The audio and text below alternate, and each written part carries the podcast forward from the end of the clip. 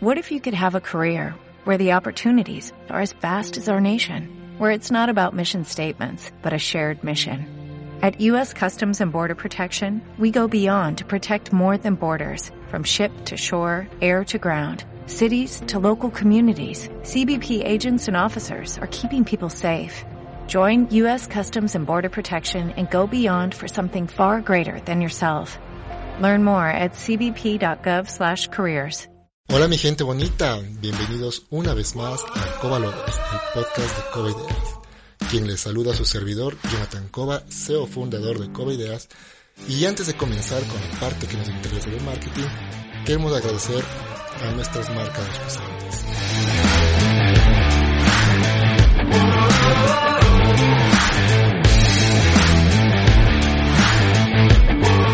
Bueno, ahora sí, comencemos una vez cumplida la pauta comercial con lo que nos interesa, marketing digital.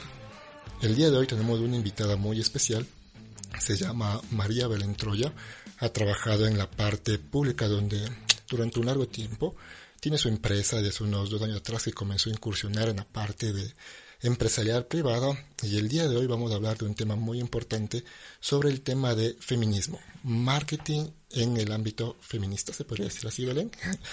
Y nada, mejor Belén, preséntate un poquito tú a nuestros oyentes, diles cómo te llamas, qué haces, en qué te encuentras actualmente, por favor. Bueno, eh, no sé si buenos días o buenas noches, Cobalobes, en todo caso que estén disfrutando de este podcast. Eh, un gusto colaborarte, Jonathan. Bueno, eh, quienes habla, María Belén Troya, como bien dijo Jonathan, eh, bueno, implementado específicamente tanto en la parte social, en la parte académica, en la parte económica, desempeñado dentro también con cargos en la parte pública como en la parte privada, y dentro de los últimos cargos en los que he estado como docente de la Universidad Católica en temas de negociación y liderazgo. ¡Cacho! Entonces, eh, y también dentro de esto, eh, dentro de la Cátedra de Desarrollo Organizacional. Y dentro de las experiencias de clase, un punto importante fue cómo desarrollar pensamiento crítico, ¿no? Y el otro pensamiento crítico. Y dentro del otro punto también es cómo manejar la equidad económica. Ok. Esta equidad económica no, no desde un punto de vista de cómo la mujer sobrepasa al hombre o cómo le aplasta al hombre para demostrar que es lo suficientemente competente. La mujer, en teoría. En teoría. Sino cómo realmente manejamos esta equidad de, de, trabajo en equipo, en compañerismo. No en competencia, que nos establece realmente unos comportamientos canibalescos, sino en competencia. Eso es como yo, a través de reconocer mis propias potencialidades, reconozco las potencialidades de mi compañero y podemos ir en grupo, porque esto es en comunidad. Ok, oye, pero en la parte pública comúnmente se da el tema de de canibalismo, como tú bien lo dices, el tema de que sea hombre o sea mujer, se quieren aplastar un poquito para ir subiendo. O sea, creo que es un tema también un poco ideológico de las personas por querer ser un poco más, pero no de forma buena, se podría decir. Mira, ayer conversábamos entre grupos de amigos de esos temas. Decíamos, ¿qué es lo que pasa? ¿Por qué no logra cuadrar o no puede hacer o responder o ser más eficiente en cumplir los servicios y las demandas del servicio público? Y decíamos, claro, esto es, la respuesta es que no hay profesionales que se forman dentro del desarrollo de servicios sociales. Hay personas que han estado en el ámbito privado y luego pasan al público donde es otra dinámica. Entonces, en ese, en ese proceso de adaptaciones, de transiciones, de, de entender diferentes lógicas y dimensiones y dinámicas, pues es donde se cometen muchos errores. Y ese proceso de aprendizaje, esa curva de aprendizaje, son los usuarios los que pagan. ¿Por qué la necesidad de equidad en la parte económica, en este caso, de pensar de que la mujer pueda aplastar al hombre en la parte económica? ¿Por qué la parte de equidad?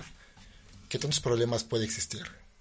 Bueno, en temas de equidad, principio de derechos internacionales y constitucionales que manejamos y todo, más que hablar de un problema, es ver cómo nosotros realmente lo ejecutamos como eso, como un acceso a un derecho y cómo nos respetamos en función de los principios. En función de códigos, en función de valores. Ahora, por ejemplo, no solamente hablamos, cuando hablamos de género, no es que es solamente la mujer. Y el hombre. Exacto. Hablamos de hombre plural o de mujer plural. Porque una mujer también puede hacer daño a otra mujer. Más que hacer daño a otra mujer, en el tema de pluralidad es que debemos reconocer de aquellos, de aquellos varones que nacieron con algo femenina y transformaron su cuerpo en una mujer porque así lo sienten desde este punto de vista.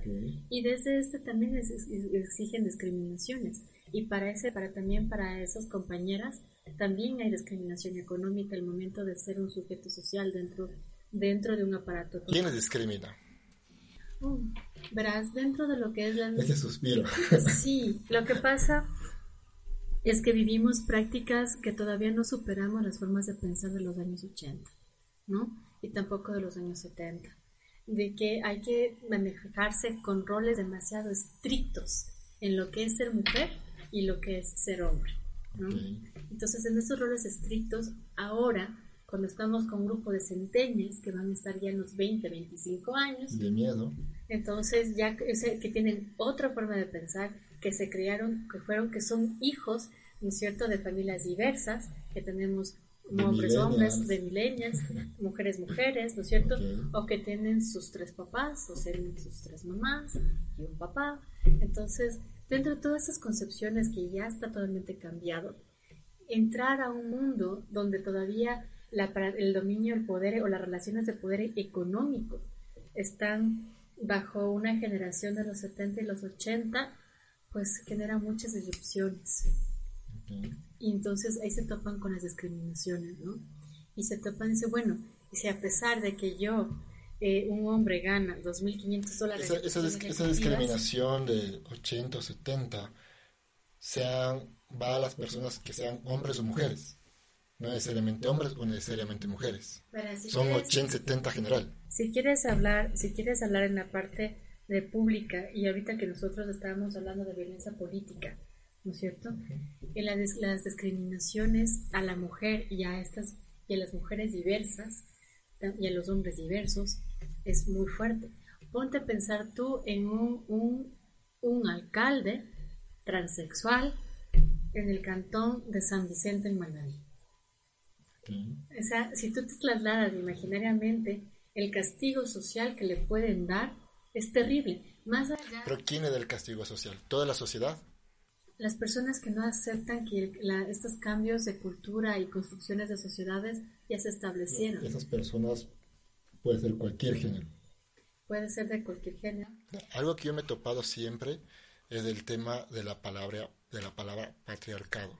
¿A qué punto voy con esto? Por eso te decía yo, si hablamos, como tú mismo dices, de 80 y 70, quiero especificar cualquier género cualquier persona de esa época, porque muchas veces van al tema del hombre, pero yo he visto y escuchado que hay mujeres que se ponen el pie también y hombres que también se ponen el pie. Obviamente también hay hombres que van y destrozan a la mujer o quieren que la mujer no crezca. Sí, tiene toda la razón, también hay hombres que piensan así, pero creo que va a forma general.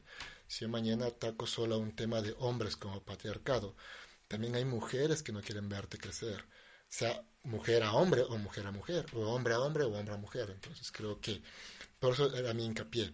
O ¿quién hace daño? saber que no es un patriarcado, sino que más bien, a mi forma de ver, la mentalidad de toda una sociedad, sea hombre o mujer, ¿o no? Yo creo que el tema del feminismo, machismo desarrollado desde relaciones de poder es lo que hace daño. Porque eh, tomemos en cuenta que el pensamiento positivista te hace pensar de una manera totalmente individual y muy competitiva. Si tú, piensas, si tú generas otro tipo de pensamiento más bien agonista, donde tú dices hay que construir una sociedad eh, plural, donde debemos eh, establecer principios de hegemonía y cuáles son esos establecimientos de órdenes sociales que vienen a la contraeconómico. Por ejemplo, si nosotros tomamos en consideración lo que está pasando hoy día con el activismo eh, digital, virtual o cibernético, que le dicen, o el ciberactivismo. ¿Cómo se están expresando ahora los jóvenes frente a las demandas y cómo nos reclaman a mi generación que nosotros no hemos cuidado ni los recursos ni les hemos asegurado empleo y tampoco comprendemos lo que quieren hacer de sus vidas a través ¿En qué generación estás tú? Yo millennials. ¿y crees que es culpa de los millennials? ¿Sabes qué? No es el tema de culpa de milenios. Yo creo que nosotros tenemos dos intergeneraciones en las cuales somos responsables. Nosotros dicen, como siempre en la pelota de letras se dice, tenemos la generación X, la generación de la huella. Entonces, eh, dentro de esto, la, la generación que más recibimos los beneficios de las luchas sociales son los somos las personas que nacimos entre los años 70 y los años 80. Y donde nosotros fuimos evolucionando bajo un tema de que no se corrigió los sistemas que te permitían el ejercicio de libertad, que son sistemas democráticos. ¿Cuál crees que sea la solución? Si mañana el centenio nos puede reclamar a nosotros, ¿cuál sería la solución que deben encontrar los centenios? Porque bonito es reclamar, y la solución, porque ya estamos nosotros, ya la fregamos nosotros, o la generación X. la oportunidad de que inserten en política. Porque... Y ahí si no hablamos de política, hablamos de una parte privada. Yo siempre, justo hablaba hoy con un amigo, y fuimos a hacer unas cosas afuera, y en un centro comercial decíamos, el tema radica, eh, en un principio decimos la política, pero después él dijo, no, es que también es la parte social. Entonces, social como la ciudadanía, entiendo yo. Entonces, mañana si yo sigo esperando a que sea político, todos se dañan en la política, mi forma de ver. Puedes entrar muy sano, con muy buenas ideas, y si eres bueno, no va a durar, y nos huevean a todos. Y si eres malo, va a durar. Pero es que ahí tienes lo bien, lo que pasa es que la interpretación de política se queda en la manifestación tradicional populista. Entonces, ahora, si nosotros le decimos, sabes que participe de la política, pero la participación de la política es establecer y darles la oportunidad de generar un nuevo orden social. ¿Crees que lo pueden lograr? Claro que sí. Ahora sí, de lo que nos interesa, el marketing. Y el día de hoy, eh, Belén está aquí por el tema de feminismo. Okay, un feminismo pasivo, no tan agresivo como a veces eh, pueden hacer quedar mal o quedar bien, pueden estar en contra o a favor varias personas. Pero el tema de, del marketing, el feminismo es marketing, es publicitario, quieren tapar algunas cosas, las marcas pueden hacerse eh, de este movimiento para poder sacar mejores, mejores propagandas o poder abarcar un mejor mercado. ¿Qué tan bueno del feminismo en el mercado? Muy aparte de la sociedad, ¿cómo se puede sacar un buen provecho para canalizar un buen mensaje o un mal mensaje?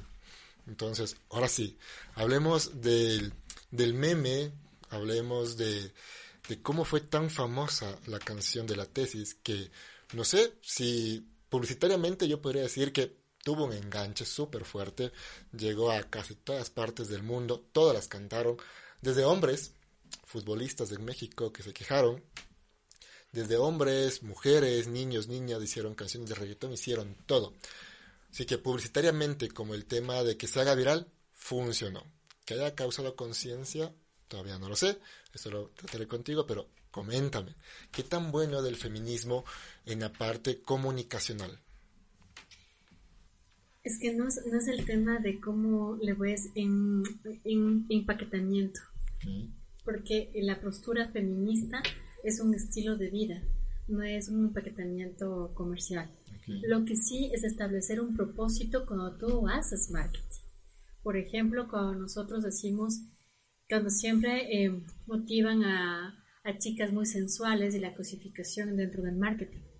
O generas también eh, programas buenos donde dices, ¿sabes qué? Tenemos mujeres científicas que están trabajando en, algunos puntos o tenemos mujeres traileras o mujeres constructoras. Pero ¿no crees que en el, primer punto que dijiste, las, las marcas que crucifican a la mujer, cosifican, que cosifican a la, a la mujer sensual, como un prospecto de mujer también posiblemente. Pero las mujeres se prestan para eso. ¿A qué punto voy? Yo digo, tontamente pensando, si mañana las modelos dijeran, no quiero salir en traje de baño o no quiero salir eh, en lencería, ya no habría mercado. O sea, mañana ya la empresa, la empresa de Victoria's Secret o cualquier otra empresa va a decir, bueno, hay que buscar otra manera de vender lencería o trajes de baño. Pero la propia mujer es la que dice, no quiero. ¿O no? ¿No crees que debería comenzar desde ahí? Porque mañana podemos gritar a las empresas que no usen a la mujer sensual. Pero yo también me pongo a pensar y digo, justo hablaba con otra empresa, ¿cómo vendemos lencería? Y la pregunta es, ¿a quién vendemos la lencería que sale la chica sensual? ¿Al hombre o a la mujer? Yo en un estudio de mercado vi que vendes a la mujer, que la mujer sensual que se ve ahí, la otra mujer que está viendo una percha, la mayoría en el estudio de mercado dice, ah, yo quisiera verme así, o es más, se compra esperando verse así. Entonces, ahí no es un tema de empresas, o es un tema de hombre o mujer o feminismo, creo que es un tema de cómo más lo vendes. Si mañana todavía hay chicas que salen bailando mal en reggaetón, o que salen mañana en traje de baños transparente, no digo que esté mal, puede hacerlo, pero al final del día a hombre o mujer le puede gustar para poder comprar. ¿Cómo cambiaría de eso? Mira, ya están generándose algunos cambios al respecto, porque todo funciona dependiendo del propósito que tú le pongas al meter o ingresar los conceptos cuando tú haces marketing. Si el tema de, que tú colocas de lencería, la crítica principal que se le hace es que la mujer no lo compra por satisfacción propia, sino que lo compra para satisfacer al hombre. Entonces, esa, esa, esa es, la, esa, es, esa es la hipótesis de la conjetura que se maneja. Ahora, claro, si yo me compro como mujer porque me, me siento sensual, que es mi solo derecho, y que yo me compro un bebidor porque yo quiero estar así, exacto, porque quiero, porque quiero sentirme así, no, no, no para una satisfacción de un segundo o un tercero, sino porque yo lo quiero. Entonces, si tú le vendes desde ese punto de vista para satisfacción propia, intrínseca, no hay que cambiar el, o, quemar la lencería. Correcto. Tampoco la modelo bonita. No. Correcto. Entonces, porque mira, ahora nosotros... Pero si la mujer, si la mujer, si la mujer está comprando porque quiere verse bonita para el hombre, así, esa es la idea, es la idea de la mujer o, o le implantaron esa idea de ponte bonita para el hombre. Es que es justamente la implantación en el imaginario de que nosotras debemos procurar la satisfacción completa del hombre. Pero ¿quién lo hace así? Porque digamos, si mañana tienes una hija y mañana estás diciendo, debe satisfacer al hombre, ahí está mal desde la casa, no es la marca. Pero si mañana la chica, la mujer dice, ay, yo quisiera que ese hombre solo se quede conmigo, por eso va a ponerme esto para que vea que soy sexy, ella tomó la decisión, ¿o no? ¿Cómo sabemos quién toma la decisión de qué? Porque el hombre también muchas veces dice, yo te digo, yo soy panzoncito, perdonarán, soy medio gordito, y yo muchas veces te digo, ah, panzón, sea, hombre que tiene plata se respeta por su panza. Sí de simple. ¿Sí o no? Y me siento feliz con mi panza. Pero mañana también yo podría pensar, no, yo quiero ser más musculoso, más sexy, más fuerte, para, unos hombres dicen, para llamar a más mujeres, otros podrán decir, pues porque quiero que mi esposa me vea solo a mí, pero sigue siendo mi decisión o mi inseguridad. O sea, si mañana la mujer dice, quiero verme más bonita para, para el hombre, no para mi hombre, para el hombre, ¿es decisión de ella? O sea, ¿cómo, cómo delimitas cuándo es decisión de alguien o, es implantado o porque lo quiere? Es que es un libre albedrío. O sea, no puedes establecer responsabilidad sobre otra persona de tus propias decisiones. Ahora, si tú, si esto quieres, si tú quieres buscar un origen, si dices, si, ya, si tú quieres buscar un origen, el origen viene de la casa en tu entorno cercano. Ahora, si nosotros decimos la culpa es de la mujer porque no le enseña bien a su hija, debemos recordar que hay no creo que sea culpa de la mujer, creo que es del hombre también, como lo eso es lo que Eso es lo que te decía. Si nosotros manejamos la tesis de que la mujer no, no se empodera, ¿no es cierto?, de su estilo de vida, de su modo de vida, para su propia plenitud, y le echamos la culpa a la mujer, pero tenemos que en cuenta que también hay un papá. Y si mañana el papá eh, le educa bien, la mamá le educa bien, y aún así la, la, la chica, o chico también, quiere comprar su lencería, quiere verse bien para su pareja, no está mal. Mire, si tú le quieres dar la satisfacción por un gusto, lo puedes hacer. La cuestión es cuando tú le dices que, que la motivación principal, enteramente, todo el tiempo, es para el hombre. Ahí está mal, porque si nosotros también diríamos para la, en función de los chicos, si el chico está que se cambia el cabello, se corta el cabello ya, ya no anda con sus lacras, se cortó militar, dejó sus jeans rotos a un lado y se cortó, da lo mismo. Por ejemplo, como madre diría, oye, ¿por qué estás cambiando? ¿Por qué estás cambiando? ¿No es cierto? Tienes, tienes, que estar a gusto contigo mismo. Lo mismo para las chicas, tienes que estar a gusto contigo misma. Si estás a gusto contigo mismo, estás a gusto contigo mismo, complacer a una persona para compartir un momento diferente, aquí está.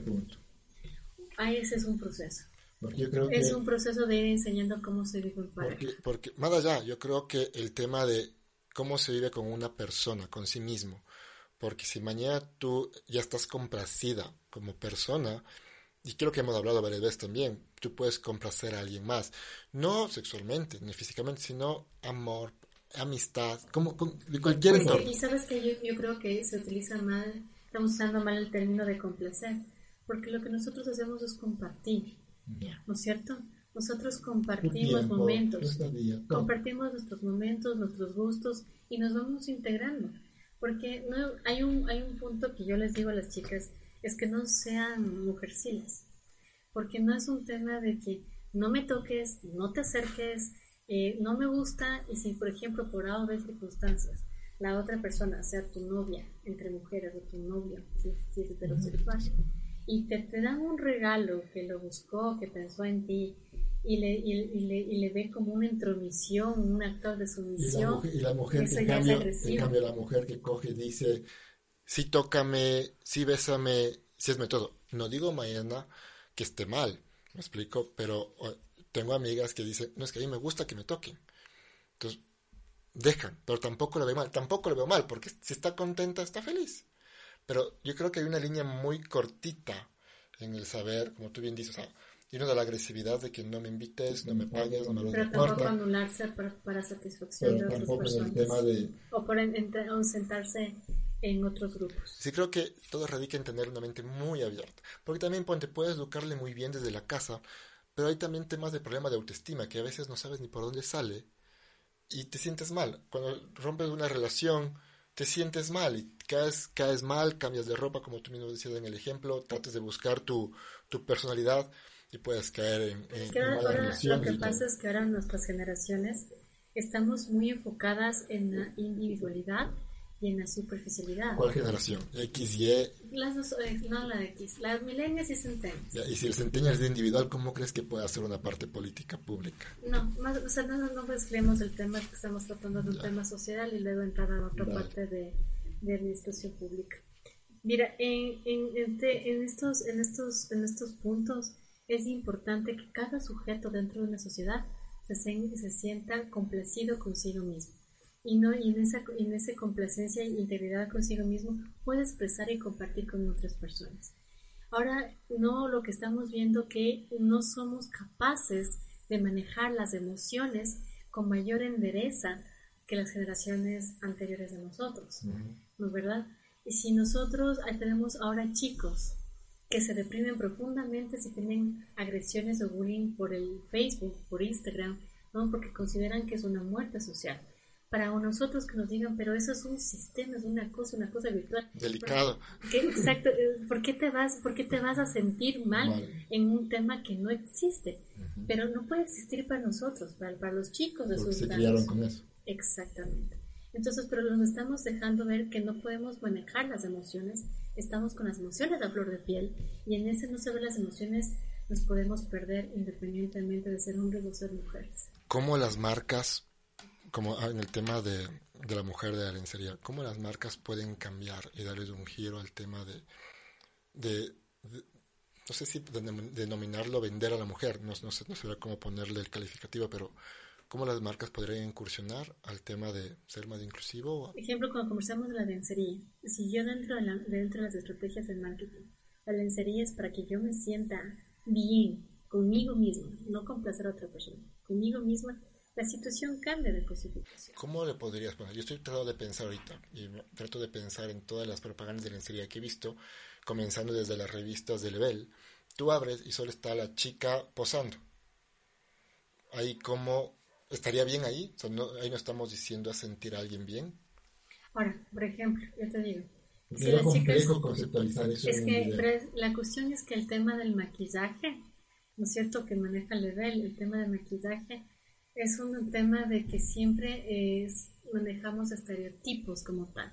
Y, la, dentro del manejo de los estereotipos como tal, las principales críticas que se les hace a ese tipo de empresas es que nos ayudan a establecer psicológicamente máscaras para no funcionar como nosotros mismos. Como un gimnasio con los hombres que se cogen y a veces se inyectan para hacerse más. Entonces, claro, la cuestión es, ¿cómo le dices a una, a una mujer que quiere usar maquillaje ¿no es cierto? Y que dice, ¿sabes qué? Esto es para mejorar tu piel, por, a una, a una, para mejorar tu estilo de vida.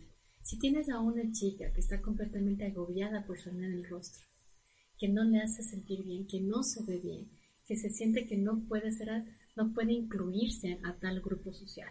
Pero viene una marca que le dice, ¿sabes qué? Este, este producto a ti no te, va, no, te va a mejorar tu tono de piel, va a hacer que te baje el acné, vas a tener una oportunidad de sentirte mejor contigo mismo. Asepsia. Por ejemplo, asepsia. Entonces, en ese, claro que entonces se maneja más un producto como medicado. Sí, pero lo enfoca, podrías- hablaste como asepsia. Entonces, Limpia tu rostro, medicado.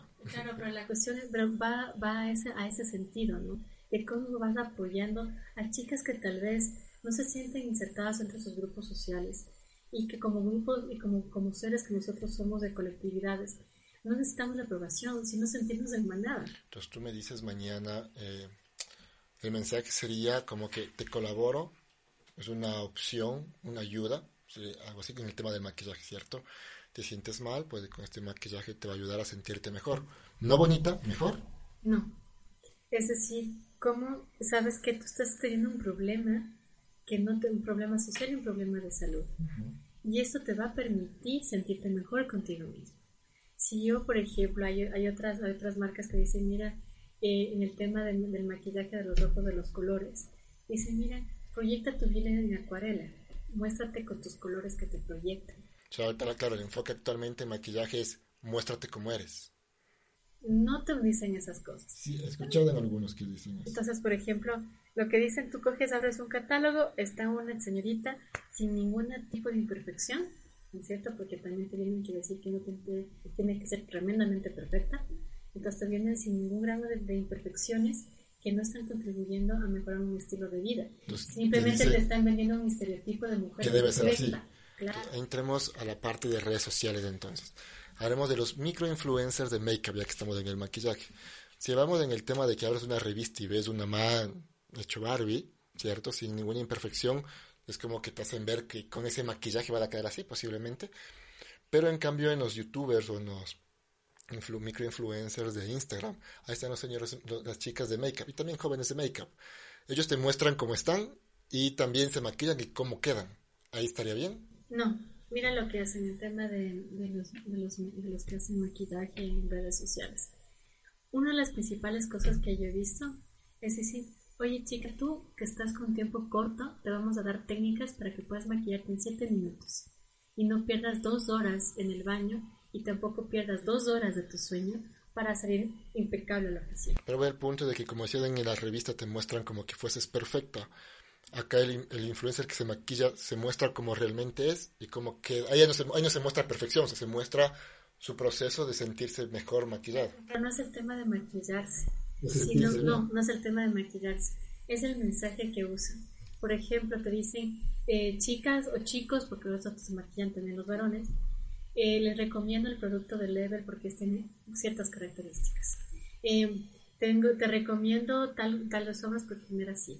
Ahora, ¿saben qué, chicas? Ustedes ya no, ya no nos gusta estar tan maquilladas, pero manejemos un outfit más fresco. Entonces, mira, simplemente delíñate las cejas. Frescura. exactamente. Maneja tu frescura. Si tu, si tu estilo, si tu estilo es más ojo, es este. Si tu estilo es más roque, es este. Y comienzas, y comienzas a, decir cómo te puedes. Una última pregunta solo para poder sacar de la duda, mi duda, y para poder dar eh, puntos importantes hasta aquí. Última pregunta, eso quiere decir que mañana abro la revista de Level y mañana veo la misma chica que no tiene imperfección, pero ahí abajo está escrito algo como que busca tu look rockero, una chica perfecta rockera, tu look rockero para que estés perf- para que estés no perfecta, para que muestres tu yo interior en siete minutos, tratando de mezclar palabras. No, es que es como para mostrar tu estilo. O sea, proyecta lo que tú como eres, proyectalo a través de la ropa, el maquillaje, de cómo tú eres en verdad, cómo te identificas a ti mismo. Puntos importantes. Entonces sería para una marca que quiere eh, abarcar un mercado femenino posiblemente, o bueno, un mercado, no quiero llamarlo femenino, porque también hay hombres que se maquillan. Pero para un, por ejemplo, para abarcar un tema de mercado centennial, ¿cierto? Sí, para abarcar un, exacto, para abarcar un mercado centennial, un, un cliente centennial va a buscar que la marca tenga propósito. O sea, y que tenga, y que esto me va a permitir también contribuir a mi estilo de vida que he tomado. Para marcas que quieren abarcar un mercado centennial, como primer punto creo yo, entender tu mercado. Eso es de cajón. Y entender que estamos bajo una tendencia de consumo consciente. Verás, te pongo un, ca- un caso que vi hoy día en la peluquería. Por ejemplo, en Nils Spa, perdón la publicidad. Eh, ¿Cómo se llama? Nils Spa. Nils Spa, si alguna vez estás viendo este podcast, por favor, sé, sé bonito y también auspícianos, no somos muy caros. Oye. Ahora sí, sigue. Nils Spa, que la, la dueña es otra mujer que es Alexandra Pinergote, ella, por ejemplo, se esfuerza mucho, primero por trabajar con emprendedoras mujeres que están en el tema de maquillaje, en tema de pintura de uñas. Y segundo, que los productos que se están dando sean veganos. Por ejemplo, hay una, hay, hay una, una chica que, que, es su proveedora, que es una chica colombiana, que generó una línea de esmaltes totalmente top ten que se llama. Este top ten en metodología vegana está libre de muchas cosas que nos afectan a la mujer cuando queremos pintarnos las uñas. Ella generó un sistema que te permite acceder a productos que vayan, que vayan con tu estilo, con tus colores que te proyectas. Ella te maneja un sentido de frescura como tal y que ese estilo de frescura también está contribuyendo al medio ambiente, ¿no? Que su producto no te va, no te va a generar ni afecciones de salud a ti y tampoco va a generar una marca con sentido, no es una marca solo por venderte un labial y ya. Exactamente. y, y, eso, y te digo porque Miles Spa, a través de estas líneas de belleza que se está generando, este anclaje con mujeres emprendedoras, chicas empresarias jóvenes, que son sus proveedoras, está llamando mucho la atención. Conversábamos en la mañana de hoy y decía María Belén, yo tenía alrededor de 50 clientes fijas hasta diciembre, porque recién inició. En estos dos meses, cambiando el giro y el concepto de mi negocio a este consumo consciente y también generación de productos con sentido, incrementó 150 clientes fijas. ¿Algún tipo de ejemplo en cambio en la parte de hombres? Mira, en la parte, en la parte de hombres no te puedo decir porque no conozco mucho de los productos femeninos. Yo te puedo decir que toda la gente que yo conozco de hombres no son tan conscientes, ni yo creo. O sea, es decir, yo te compro lo que encuentre. O sea, si me gustó, compro. No, me da igual si hay un concepto atrás, por más que sea marquetero. Mm, no. No sé si es que en los hombres funcione. También, no sé si los centenias hombres funcionan. Creo que sería un buen estudio de mercado ver esa parte, porque no he visto, así como tú hablas en el tema de make-up, uñas, maquillaje, lo que sea, creo que para mujeres más quieren sentirlo más un tema de concepto de marca. Lo que pasa es que nosotras eh, nos han taladrado mucho tiempo de que la naturaleza femenina está muy mezclada con la naturaleza tierra y que nuestra fuerza creadora están completamente intrínsecas. Entonces, para las mujeres, no cuidar de la naturaleza es un, sentido, un principio que no... ¿En serio? sí, sí, que no puede, no puede. O sea, si yo, si yo no puedo, si yo, yo como cuidadora de la naturaleza, debo proteger el agua mujeres que están escuchando este podcast, si también están igual que Belén, manito arriba por cuidar la naturaleza, por favor. y si eres hombre también, por favor, manito arriba, escríbenos tus comentarios qué te gustaría en el tema de conciencia de marca, ¿Qué, qué productos has visto en el Ecuador, porque de mujeres vemos que sí hay bastantes posiblemente, ropa, comida, maquillaje, etcétera, pero vamos en hombres. No me dirán sorbetes, porque creo que sorbetes abarca bueno, Por ejemplo, ahorita me, hace, me recuerdas tema de productos para caballeros en tema de accesorios de gafas, por ejemplo. En una vinícola chilena, en, no, no es Santa Lucía, pero me perdonan, ella es del Valle de Casablanca, pero reciclaban sus, sus, sus toneles y demás haciendo gafas de madera para caballeros, como accesos de caballeros. Yo considero que debe haber productos y considero que también debe haber chicos que están generando tipos de accesorios y moda con, esta, con este sentido también. Que no los estamos conociendo, no los estamos identificando. No se dejan ver. Es otra cosa. Manito arriba, Covalovers, si tienen alguna idea. O sea, hágase notar. Claro, o sea, hay tantos, por ejemplo, tengo, lo que sí he escuchado es de, las mujeres, ¿no? Por, por, ejemplo, tengo otro caso que es de Ortiz con Amaro. Ahí te mando un saludo, Jen. Que a través, son productos de, de agendas de papel pero donde te manejan todos los mensajes positivos con los que puedes empoderarte y luchar cada día a través de una nota que tú vas leyendo dentro de Marvel. Vamos a dar los cinco puntos o cuatro puntos de los que saquemos hasta el momento. Primero, conocer tu mercado.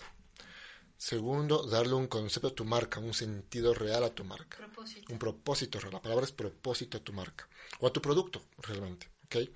Segundo, eh, tercero. Cuarto, creo que eh, darle una frescura, un sentido también de uso al tu consumidor, es decir, conciencia. Si tú mañana ya le, das, ya le das un contenido o, le das, como le dijimos de la marca, un concepto de marca, tú me diste otro nombre. Y lo recalqué y no me acuerdo. A ver, el tema de sentido. Sentido. Un sentido, le un sentido a la marca. Yo creo que también hay que darle un, una forma de uso a tu consumidor, porque puedes tener una marca espectacular con un excelente sentido, con ayuda humanitaria, ayuda ambiental, lo que sea, pero si a tu consumidor no le gusta, no va a funcionar. Entonces creo que también va a darle eh, una forma de uso que se sienta bien tu consumidor usándolo, se sienta está contribuyendo también, además que ah, está, está contribuyendo. Por ejemplo, su, granito de arena a el planeta. Por ejemplo, en uh, teníamos otra, otra compañera también que te generaba sorbetes de Sí, sé que en Estados Unidos, eh, si estoy mal me corrigen por favor los que nos escuchan, sé que en Estados Unidos hay unos ecuatorianos que sacaron eh, un sorbete de comestible sabor a menta. Entonces tú le pones, estás tomando, te puedes ir comiendo, terminas y te, comes del sorbete a menta. Matas dos pájaros de un tiro. Interesante también. Exacto. Entonces, digo, ahora están generando esta serie de productos que permiten contribuir a no em, sobrecargar de contaminación de basura al planeta, ¿no? Y reducir un poco de esta cultura hiperconsumista y de descarte. Ahora me pongo a pensar, eh, lo digo en voz alta mejor para ver si me, me abres un poquito más la mente. Por ejemplo, Nike el año pasado, no en el 2018, creo que fue el año pasado, sacó una propaganda de, de mujeres deportistas. No, no solo de élite, sino mujeres de niñas que hacen deporte, que corren, que juegan fútbol, que hacen boli, que hacen todo.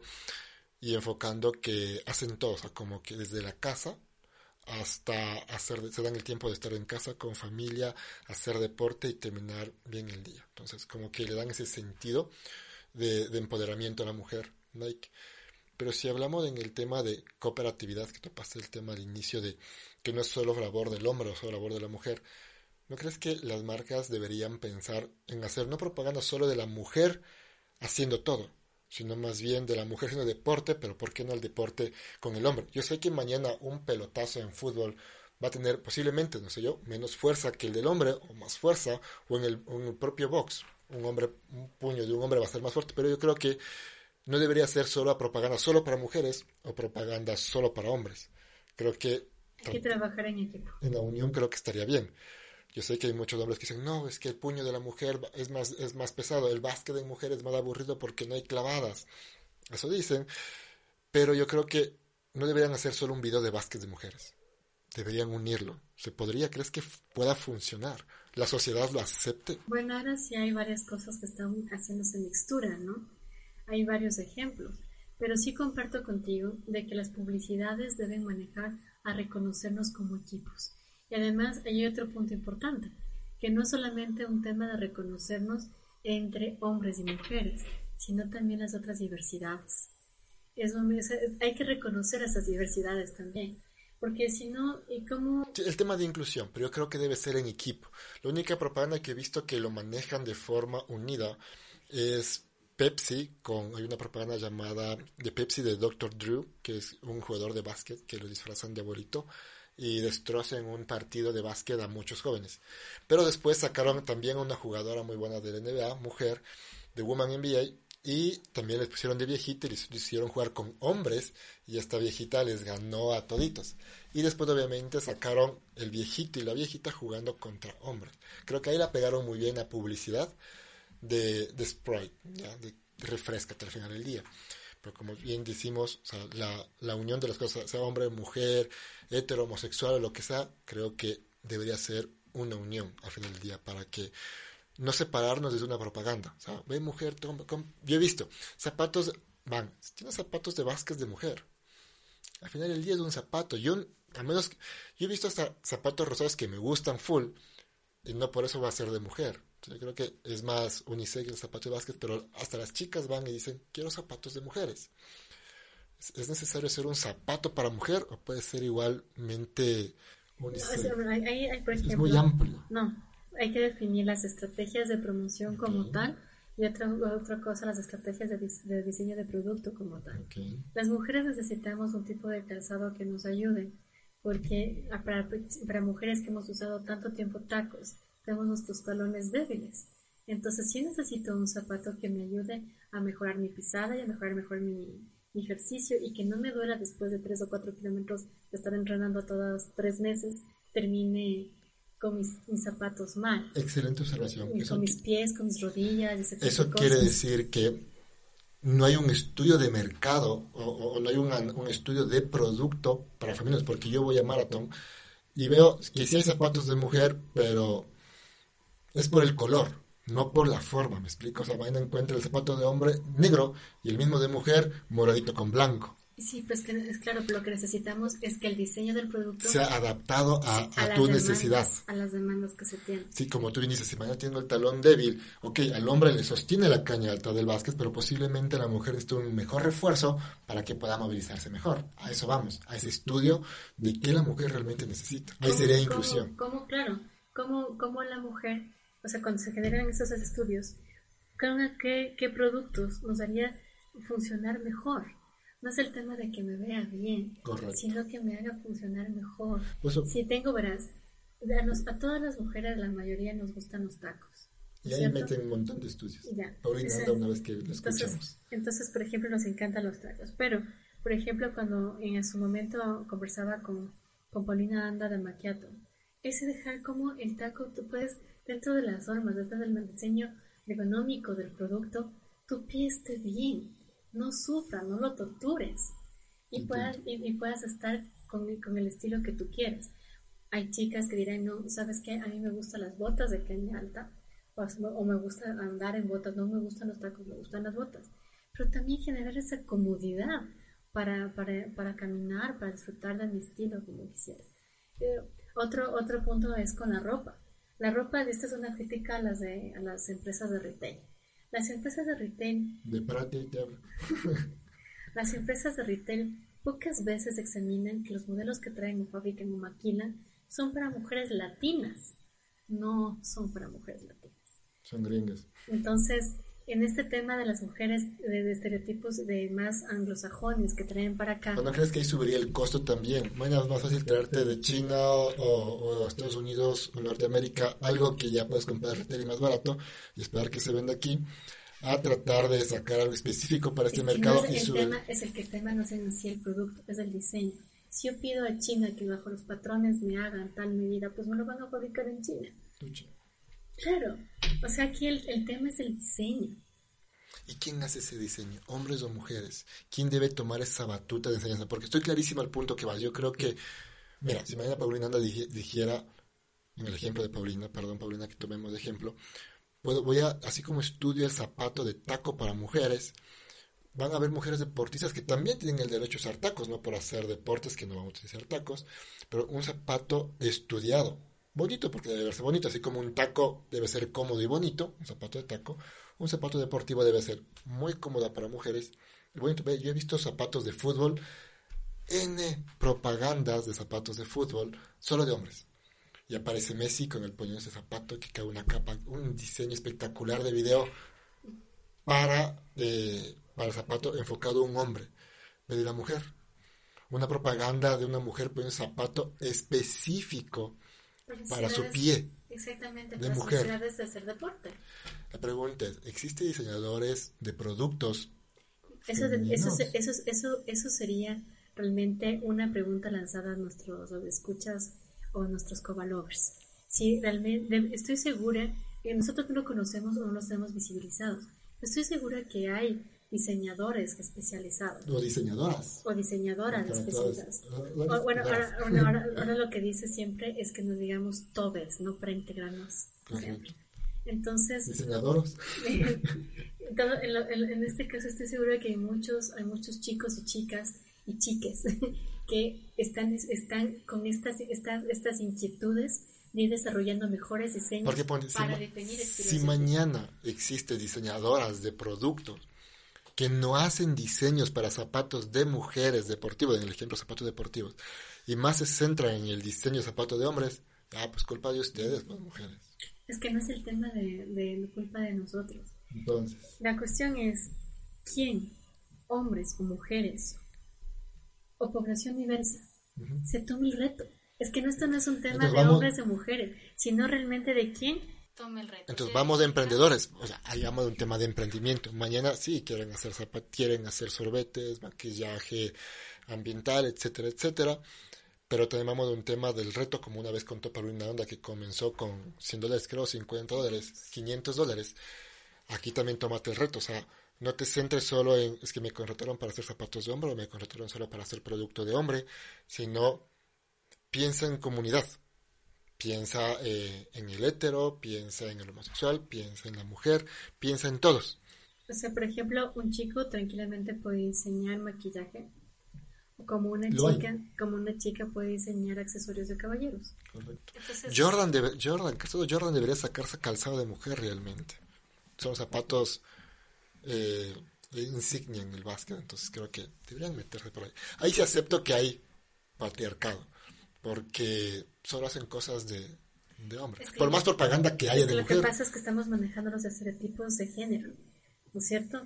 Entonces ahí es cuando les digo a las marcas que deben romper esos estereotipos, porque ya no hay, hay, hay otros estilos que están generando en, esta, en la sociedad actual. Entonces, realmente quien asuma los retos de entender a estos nuevos centenios, a este nuevo público que tiene otras formas de comunicarse, otras formas de generar estructura social. Pues si cambia tan rápido el mercado, si decimos que los centenios están en los 20 años, en 10 años tendrán 30, posiblemente en 4 años van a tener ya guaguas, a 24 años, 25 van a casar con guagua.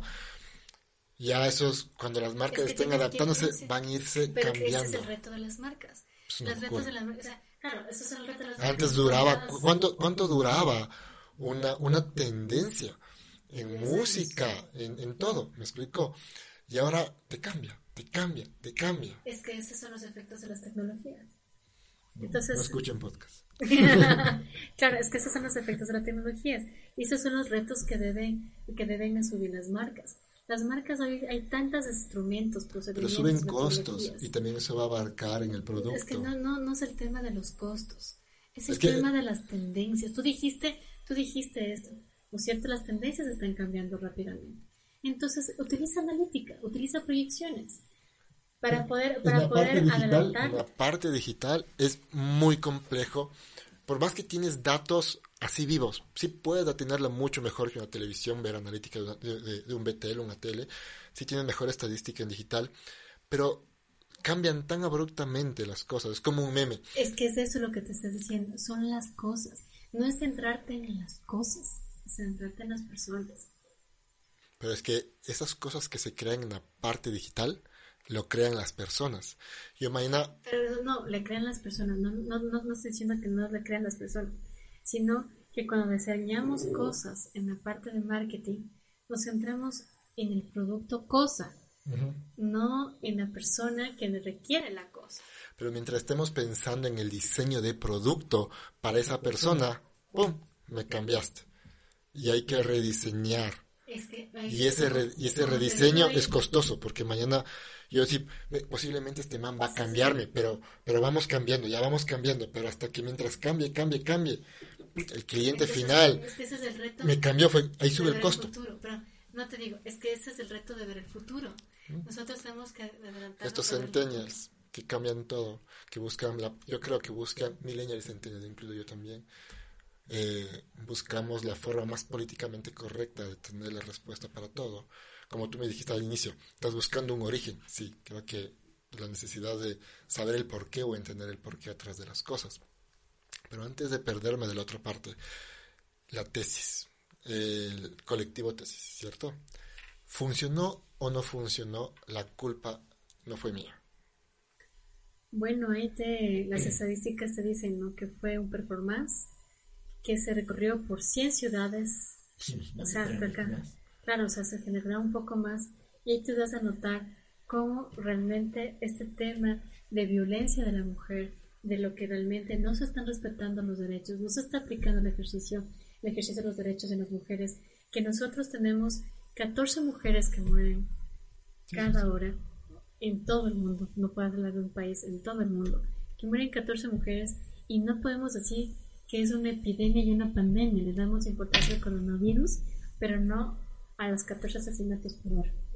Entonces, en ese sentir global. Es como, vi una información que decía, les das importancia tanto al coronavirus y al SIDA que tienen más infectados, también le dejas de Entonces, eh, por ejemplo, ese, ese tema de la tesis nos permite ver cómo está el manejo global del activismo. ¿No? Cómo nosotros en este momento, los jóvenes están pensando en cómo se relacionan y cómo se manifiestan. Y en la tesis tuvo ese efecto. ¿Funcionó o no funcionó la canción? O sea, funcionó. Sí funcionó. Sí funcionó. Porque, o sea, recordemos que esto es un performance. ¿Tú crees que al final del día eh, las personas que le hicieron meme, la canción tomó eh, la fuerza necesaria inclusive con los memes? También todo te suma. Porque pero, la cuestión, la cuestión, la cuestión no fue si la publicidad buena o la publicidad positiva o negativa te suma para el impacto. No es ese el punto. El punto fue la capacidad de virilización que tuvo sobre el, efecto. Virilización. O sea, ¿cómo, cómo fue la capacidad de contagio para expresarse. Qué diferente. Por ejemplo, ese equipo de fútbol de México que salió cantando la canción. Eh, dice que le obligaron a pedir disculpas, todo, pero están cantando la canción. Que mañana se rieron cantando, posiblemente sí, pero no veo un gesto obsceno o malcriado o insultante para que mañana se sienta herida el colectivo. No sé qué opinas tú ahí. Mira. Porque mañana es como, es como antes existía aquí en Ecuador. Pero es, por ejemplo, la cuestión da profunda tristeza si alguien de los compañeros utiliza el performance como para burlarse de lo que está pasando. Eso eh, no les veo como un tema que les falta concientizar más sobre las problemáticas que están aquejando.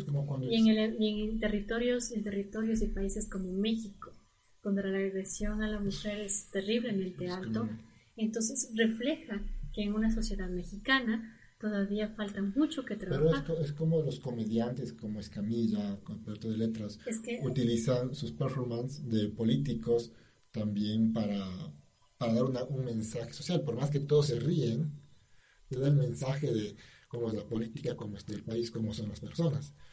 Y ahí todos están riéndose. Pero es que hay que ver cómo nosotros estamos aceptando o neutralizando la violencia. Es como en, en algunos puntos dicen, ¿cómo se está apareciendo la nueva normalidad? La nueva normalidad la, de violencia es aquella en la que estamos acretazando, acomodando y la estamos dejando permitir, inclusive, inclusive cuando hablamos en forma de parodia. Mira, solución que puede haber. Algo que sí he visto, te corto, perdóname, es que yo no he visto ya aquí en Ecuador especialmente, no sé por qué no tengo tiempo para ver la tele posiblemente, pero no he visto ni siquiera en redes sociales el tema de parodia homosexuales. Antes, te recordarás tú, hace unos 20 años atrás, estaba en primer curso, segundo curso, las parodias de homosexuales en los canales de, en vivo y este tipo de cosas eran, más que ser mujer, eran parodias homosexuales. Yo actualmente no he visto. No sé si tú lo has logrado ver. Pero si es que, en mi perspectiva, ha cambiado eso poco, si es que fue así, ¿cómo hacerlo para, hacia la mujer? ¿Cuál sería porque podemos hacer propagandas inclusivas, podemos hacer propagandas de cooperación unida y todo, pero creo que va a tomar mucho más tiempo, creo que va más allá. Por ejemplo, el tema de, el tema de la palabra todes, creo que va más allá de un todes, ¿me explicó?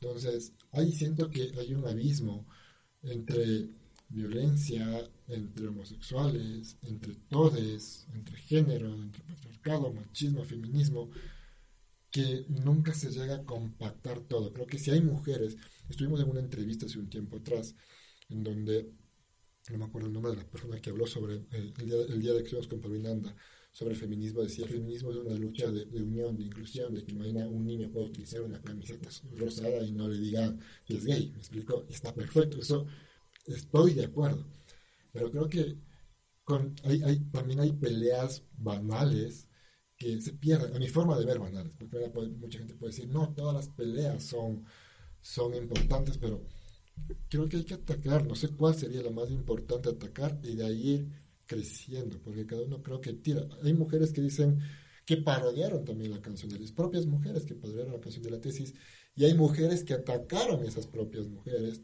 Después entró un hombre a decir que por qué quieren cambiar el idioma, todos en el ejemplo que pusiste, en la palabra que dijiste, y todos se van por un lado, después se lanzaron al aborto, después se lanzaron a otra, y a otra. Temas que al final del día están por todos lados, cada colectivo sí quiere coger su rama, pero volvemos al hueco. Nunca se unen, siento yo que a veces hasta el gobierno nos puede ver como burla, me explico, pero no llegamos a nada. Bueno, hay tres puntos. La primera cosa, lo ves, y si quieren generar este tema de inclusión y diversidad, empiecen con ustedes mismos y con ustedes mismos, no con todos y todas. Empecemos con, con nosotros mismos a cambiar nuestro, nuestro vocabulario, nuestra forma de cómo nos dirigimos a las personas, sea hombres, mujeres, trans, de todas las formas. hay un principio universal que es el respeto. Entonces, ¿cómo nos manejamos en ese respeto en frente de todos desde uno mismo? Y eso, eso nos corresponde a cada uno de nosotros.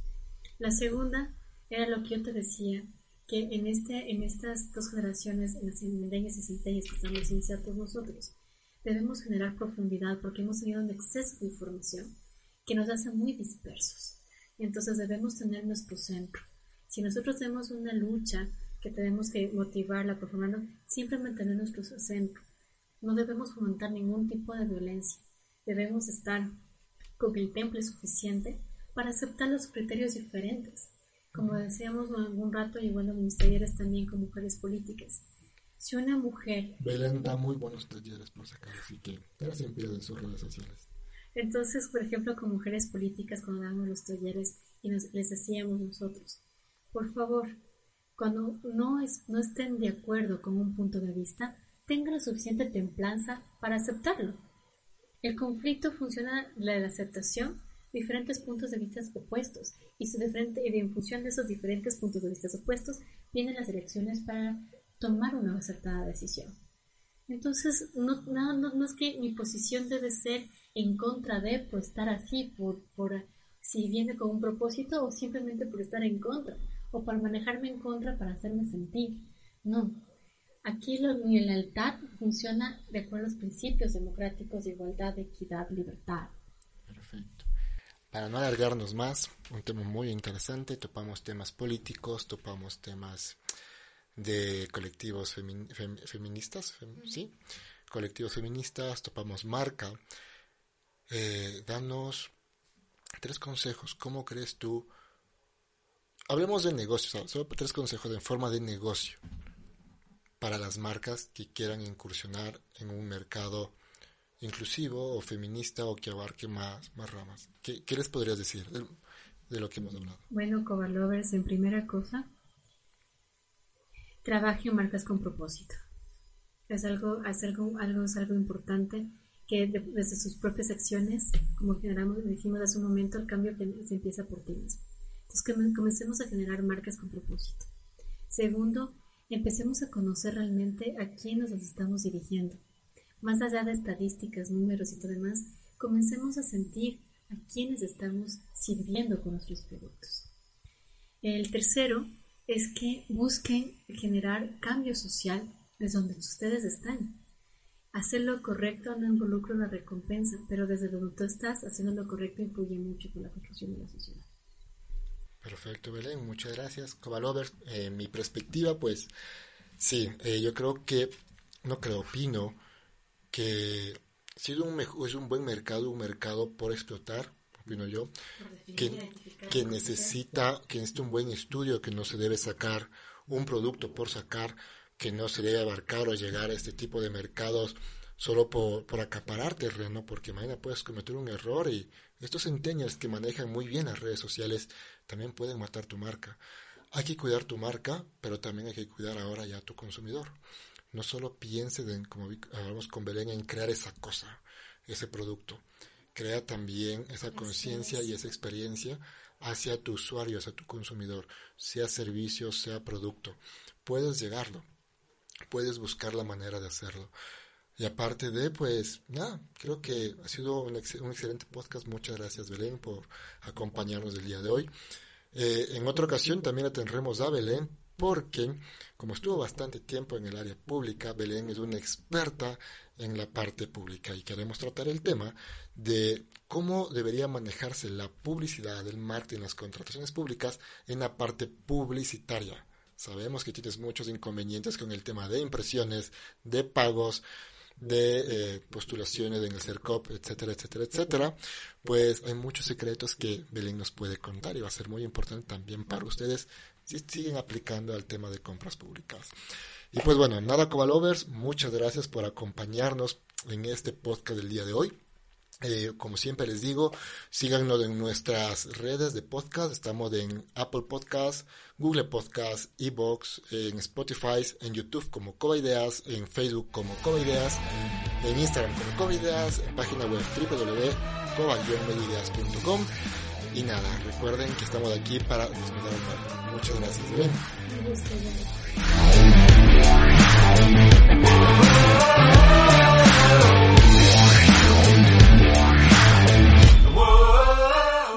When you drive a vehicle so reliable it's backed by a 10-year, 100,000-mile limited warranty, you stop thinking about what you can't do and start doing what you never thought possible. Visit your local Kia dealer today to see what you're capable of in a vehicle that inspires confidence around every corner.